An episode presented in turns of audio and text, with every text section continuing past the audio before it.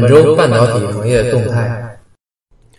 ，Global Foundries 可能会被收购吗？京东方也要做液晶屏了吗？联发科又要收购谁？戴欧子收购了 Pericom，压力传感器一触即发，登泰会发力。台湾又设立新的合作基金对抗大陆产业链。友达发布新型 ALCD，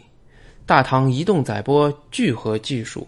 能够达到多快呢？全球 IT 行业新一轮大裁员，多少人又将被裁？英国公司推出氢燃料电池，iPhone 续航可以达到一周吗？欢迎收听半导体行业动态。第一条，国家集成电路基金想要收购格罗方德。来自二零一五年九月二日雷锋网的报道，中国大基金呢正在计划买下 Global Foundries。目前啊，十四纳米的芯片工艺主要是由 Intel、IBM、台积电和三星掌控。Global Foundries 呢，从去年在三星获得了十四纳米工艺的授权，并在四月份实现了量产。有些分析师就说，大基金的收购计划。实际上就要快速拿到十四纳米的工艺门票，而十四纳米工艺呢是下一代高性能芯片工艺，就像英特尔目前的 Zero D 处理器、苹果 A 九处理器，他们都采用这样的一个工艺。那中国企业曾经在二十纳米的时代收获颇丰，但是呢，国内企业在十四纳米工艺上已经碰到了瓶颈。中芯国际啊，甚至原计划在二零二零年才开始生产十四纳米 FinFET 工艺，但这个事情有意思的地方呢，就是另一方面，大概两个多月前，中芯国际就已经宣布和 iMac，就 William 之前有提到过比利时的研究机构，以及高通和华为这些不同的方四方组成一个合资公司，来着手研发十四纳米工艺。如果产业投资基金能够直接掌握 Global Foundries，可以直接拿到十四纳米的门票，那么对国内半导体制造来说就是一个极大的提升，而且呢，也就有实力呢和台积电去对抗。但问题是，这两步棋看似是平行的，又到底会怎么样去走呢？第二条，京东方斥资十五亿元进军液晶面板集成电路，来自于八月二十日家电消费网的新闻。京东方呢出了一个公告，说他要打算出资十五亿元人民币的自有资金，和国家集成电路基金、北京亦庄国际新兴产业投资中心一起发起设立的集成电路基金。他们的投资领域呢是显示面板相关的集成电路上下游及其相应的应用领域。基金的规模是在四十亿元人民币左右。京东方呢将要采用基金投资的运作方式，打算投资显示相关的集成电路领域，这样呢既能满足京东方现有的业务需求，进一步强化京东方在显示上下游产业链的核心竞争力，又能够推进面板产业的升级换代和附加值的提升。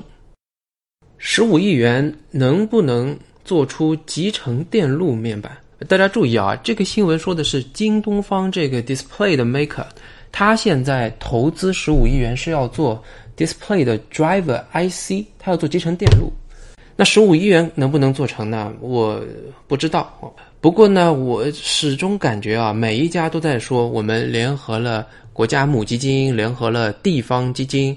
想要利用这些钱去做更多的事情，听上去就好像是我们的。十分慷慨的陈光标大哥开始到了一个地方做慈善了啊！所有的人都众星拱月的围绕着他，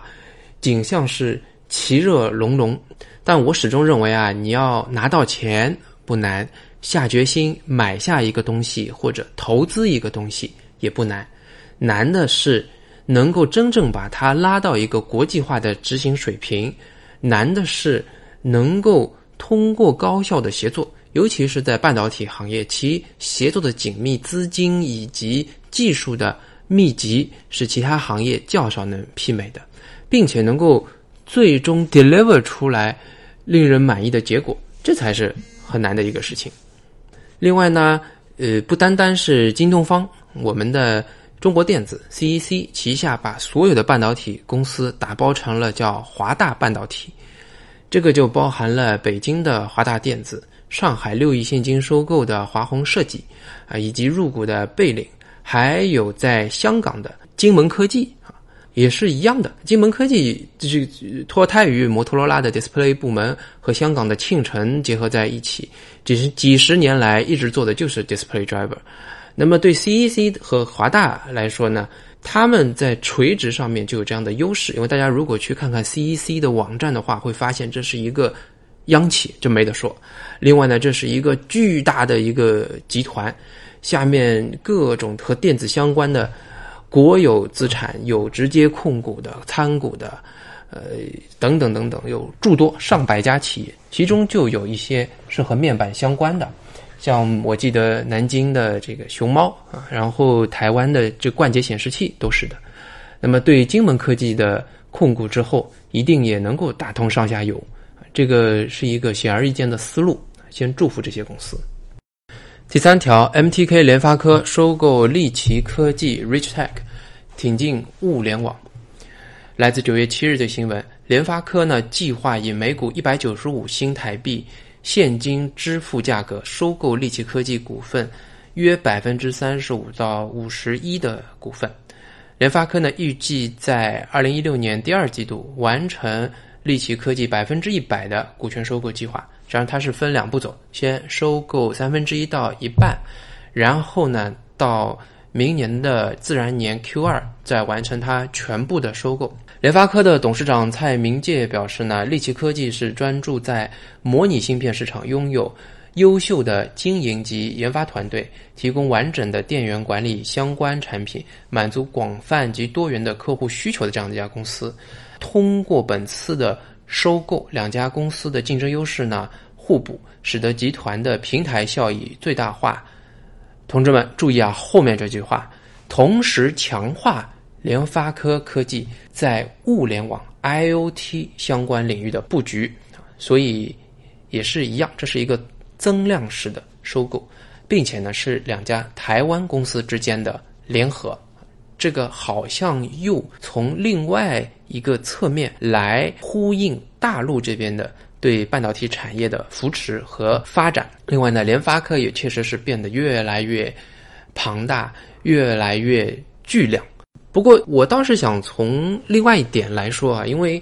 物联网 IOT 呢已经是变得越来越火，不管是半导体的这个下方的集成商，像这个 Honeywell 啊。然后西门子啊，大家去上他的网站看啊，都有非常详细的介绍他们在物联网的布局打算，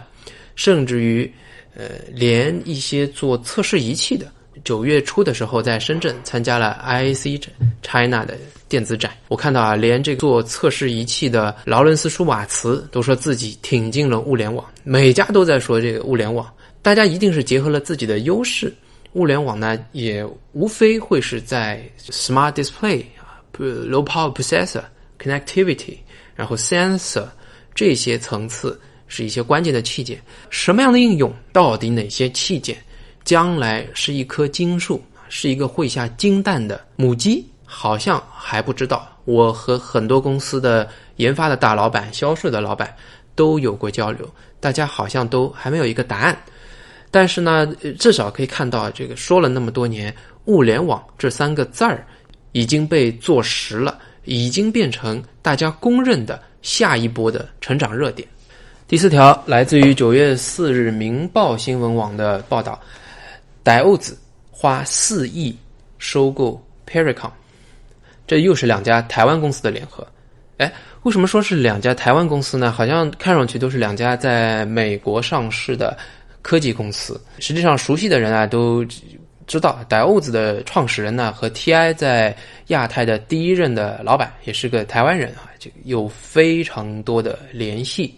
Pericom 呢也是一样，两兄弟许家两兄弟在美国创立的公司，戴欧子呢就宣布啊要花四亿美金，是美金收购 Pericom，P E R I C O N 啊。还不熟悉的朋友可以去搜一下。由此呢，会组成一间年收入达到十亿美元的半导体集团。十亿美元呢，对很多公司来说一直是个坎。很多年前的 Microchip 也是的，一跨跨过去之后，它就能够上去了，马上就变成两 billion 俱乐部的成员。很多公司始终就是跨在这个叫一个 billion 的门槛上面，呃，就跨不过去。你比方说 Cypress 对吧？将将到了九百多 million，九亿多美金，啪啪啪啪又往下跌，跌到七百多。呃，Atmel 也是跨过去了啊，但这个两家公司都在一个 billion 左右的时候，又是金融危机的时候，那当时这个都很危险了。所以 Microchip 当时想要联合另外一家公司收购 Atmel 的，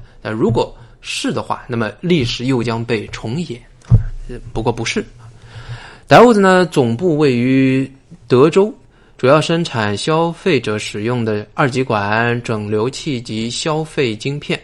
呃，这台湾人的说法，不过这个听名字就知道，diodes 本来就是二极管的意思。产品主要用于消费电子、通讯及汽车和这些产品，而 Pericon 呢，主要做一些模拟数码和混合信号 （mix signal） 的一些电路。diodes。大概两年前吧，收购了 BCD 啊，另外一家做 Power 的公司。Diodes 呢比较特别，因为就像 Microrail 啊、呃 V-Shay 啊，有很多很像的地方。嗯，做一些这个器件嘛，呃，它很多呢还是以工厂来主导的。在上海，它就有一个封测厂凯虹，凯旋的凯，彩虹的虹。第五条，压力触控成为下一个卖点，芯片厂敦泰发力抢跑。来自九月二号的新闻，新闻呢主要是来自于苹果 iPhone 6s 发布，那么它搭载了压力触控 Force Touch 新功能 IC 的厂商敦泰，它叫 Focal Tech 啊，也是 FT，这个抢进了这个 Force Touch 压力触控的这个市场。敦泰的董事长叫胡正大，他表示啊，敦泰的触控感测晶片，明年第一个季度就会放量，第二个季度呢预期有望。成为中高端手机的标配，渗透率可以达到百分之八十。因为很简单，苹果就是一个风向，就是一个指向性的指标，所以苹果一上量，很多的公司都会跟进啊，一系列的安卓手机全部都会跟上，毋庸置疑。不正大呢也不忘这个吓吓他的竞争对手啊，他说压力触控技术呢，昆泰已经发展了很多年。也针对手机、平板、穿戴装置的客户呢，提供了不同的压力触控产品。下半年，旗下会有许多客户推出压力触控第一款的新机，搭配手机 App 进化。中高端手机采用压力触控的渗透率可以达到百分之八十。这里又要说到美国公司和台湾公司的竞争的差异化，当然这个都对啊。我们就以触控来说。典型的两家公司，美国公司 Synaptics，它的策略呢就是紧盯前十大的的中国 OEM 公司啊，当然是指在大中国区这样来做，然后下面的由它而去啊，所以咱们就说呃 Fingerprint 吧，大家知道新思是服务三星啊，而敦泰呢就是相反，它从下面往上吃，它呢是紧盯大量的，咱不能说山寨哈，这是大量的白牌的各种各样的客户。一样的，下面的客户，下面的那些人呢，会想要往上去拱，而上面的美国公司一旦利润又不够的时候呢，他会牺牲利润率，然后往下去压，他会有所谓的更多的销售，紧盯那些 assign account，投入更多的人，因为这行没办法做鸡的嘛，你必须是投入大量的人来做最好的这个 delivery，所以。慢慢慢慢，上面和下面的公司会形成竞争，这个时候呢，可能是个拐点，很多公司都碰到过这样的情况，也还是静观其变。第六条，台湾将设立半导体产学合作基金，对抗大陆产业链。来自于九月一日赛迪网的报道，台湾地方政府呢已经同意成立半导体产学合作基金，投入半导体人才的培养和尖端技术的研发。地方的官员说呢，后面基金的来源。百分之四十由政府出资，业界呢出百分之六十。而目前呢，当前台湾面临着半导体人才加速向大陆流动的现状。注意啊，这个流动和二十年前九十年代初到两千年的时候，这么多台湾的半导体精英过来不一样。当时呢，半导体已经是台湾的支柱产业，所以呢，台湾的半导体从业者呢，确实掌握了最先进的半导体的技术，销售也好，研发也好，管理也好，由他们做一些人才的导入。但这一波，我看是不一样啊，这个用词实际上叫称之为叫抢人，有很多公司实际上已经去台湾明抢了。从人力资源里边薪水的角度，嗯，我可以透个底。大陆的员工稍微 senior 一些的，你可能五年或者八年吧，工作经验以上的，其实收入啊已经一点不输台湾的半导体的 professional 了。这个心里有个底啊。第七条，友达发表新系列 ALCD 超尖端显示技术液晶电视屏。八月二十六日，来自华强电子网的报道说，友达突破液晶电视显示技术规格，整合 UHD 4K 超高分辨率曲面设计、量子点、广色域及 HDR 超高动态对比等多项先进技术。这个因为是他们自己说的，没办法啊，念出来还是像软文。嗯，友达呢首度展示超薄的六十五寸 UHD 四 K 液晶电视屏，厚度只有四点七毫米。这呢已经是全球最薄的 UHD 四 K 液晶电视屏。友达呢以玻璃导光板取代传统塑料导光板，利用硬度较高的玻璃材料，使模块结构达到简化，大幅减少模块厚度，才呈现出这样的背式薄型化的设计。第八条，大唐移动载波聚合技术全力提升 LTE 网络核心竞争力。来自八月二十一号 C 幺幺四中国通信网的报道。一二年上半年的时候呢，大唐移动设备的载波聚合功能已经实现了。那么商用产品呢，只需要在软件功能的升级和开启，就可以支持在 D 和 E 这两个跨频段之间两个二十兆赫兹载波共四十兆。赫兹带宽的合并，下载峰值速率可以达到二百二十三兆 bps。这新闻还说呢，二零一五年，大唐移动在广州省肇庆开启了两百个站的大规模载波聚合线网应用，全面提升单用户峰值速率及吞吐量，并高效实现不同载波间的负载均衡，大幅提升用户感知。这两天我们就看到新闻了，在杭州、上海很多地方开始测试载波聚合，实际上就是叫四级加，呃，这样的一个概念。说有记者测试到下载峰值达到了三百兆的 bps，当然记者也肯定也是很给这个大唐面子。我这新闻有点意思啊，就是说功能上、硬件上早就实践了，只是软件升级，也就是他们在合适的时间说，我一开好，你们可以用了。我感觉有点这个意思哈。第九条，全球 IT 行业开始新一轮大裁员。八月二十四日，网易的新闻，微软公司呢又在继续他们的裁员行动。他们正式关闭了位于芬兰的前诺基亚手机产品开发部门，并将最高裁员两千三百人。而这次裁员呢，是之前七月份宣布裁员七千八百人的一部分。我觉得最悲催的就是这个诺基亚的员工啊，搞来搞去还是被干掉。同时，正在重组经营的夏普公司，呃，我觉得夏普不能完全算是 IT 公司啊，应该是一个 General Industry 什么都做的公司。他已经征集到三千两百三十四名自愿退职的人，他们将在九月三十日退职。啊，就是我们国庆之前啊，这些可悲的夏普人就要离开公司了。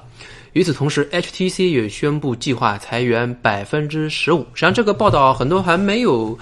爆出来这个新闻后面的几周，嗯，大家就可以看到新的了。HP、惠普紧随微软也宣布裁员。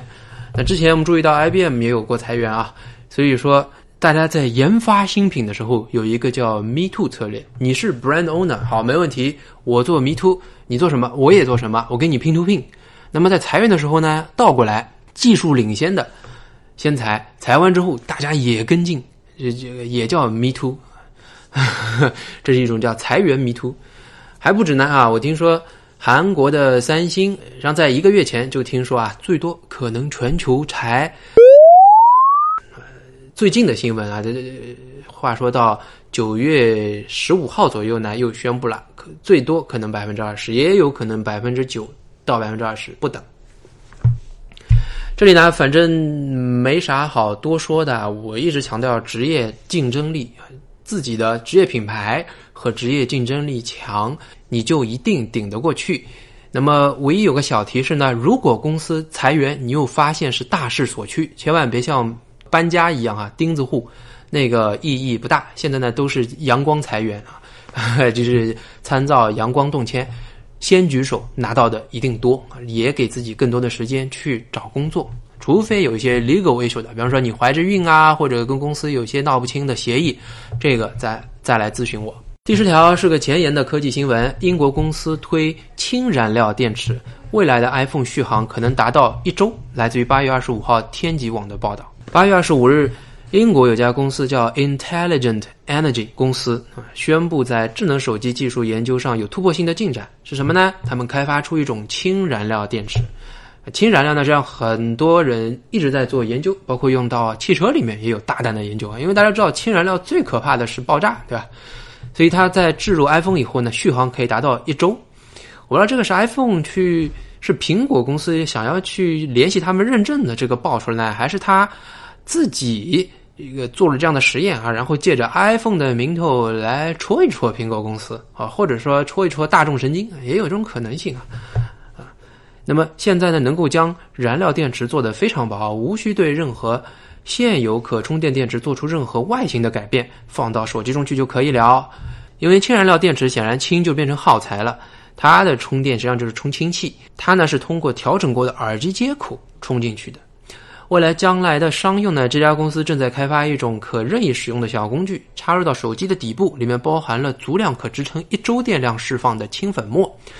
听上去像胶囊咖啡机的概念啊，就是随用随弃，然后可以用很久又很方便。呃，但还不知道啊，看上去离商用还远得很。不过挺有意思，我已经写信给这家公司的 CEO 了，还没拿到什么回复。这个大家如果有什么认识的，或者有什么样的门路，就也介绍一下。好，今天这集说到这里，欢迎加入我的微信公众号 Semicon News 或者半导体行业动态。